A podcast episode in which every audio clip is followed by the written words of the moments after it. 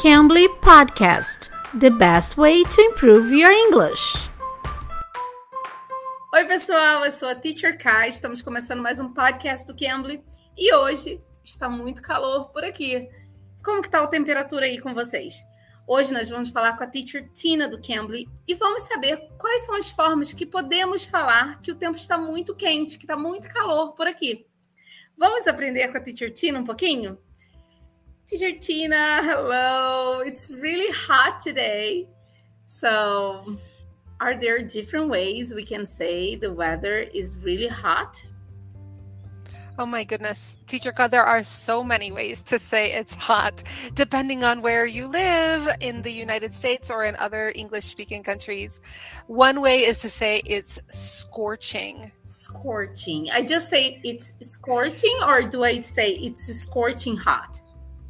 You could say either way. It's scorching means it's really hot, like it's burning your skin. It's wow. scorching. So, teacher Tina, can I say that uh, today is scorching?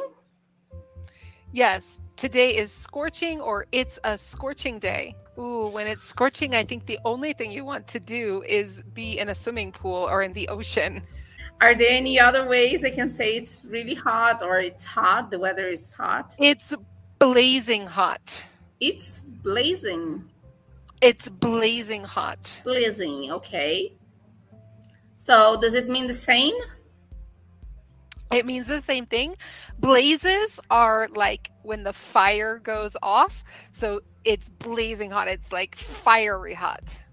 Another way is it's boiling hot. It's boiling hot. Like water, when water gets really hot, it has all the little bubbles. It's boiling hot. Here are three common ways to say that it's very hot, like boiling, blazing, and scorching hot. But do, can I can I say after all of them, all of them, can I say can I use the adjective hot?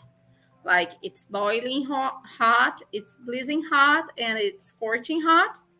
Yes, yes, you can.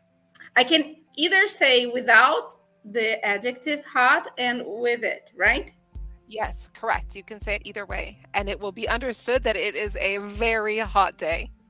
There are many different ways to say it's hot. It's sweltering, it's roasting, it's steamy, but I think the funniest way is to say it's so hot you can fry an egg on the dashboard. E aí, pessoal, conta aqui pra gente se você já usou, já ouviu alguma dessas formas de dizer que tá muito quente, porque hoje aqui tá demais, o calor tá matando. Então, assim, deixe aqui nos comentários, se vocês só quiserem, tiverem dúvidas de como pode usar, deixe aqui nos comentários que a gente te ajuda, tá bom? Eu sou a Teacher Kai, espero vocês aqui no próximo episódio. Bye, Teacher Tina. Thank you. Bye bye. Bye bye. You can. You can be.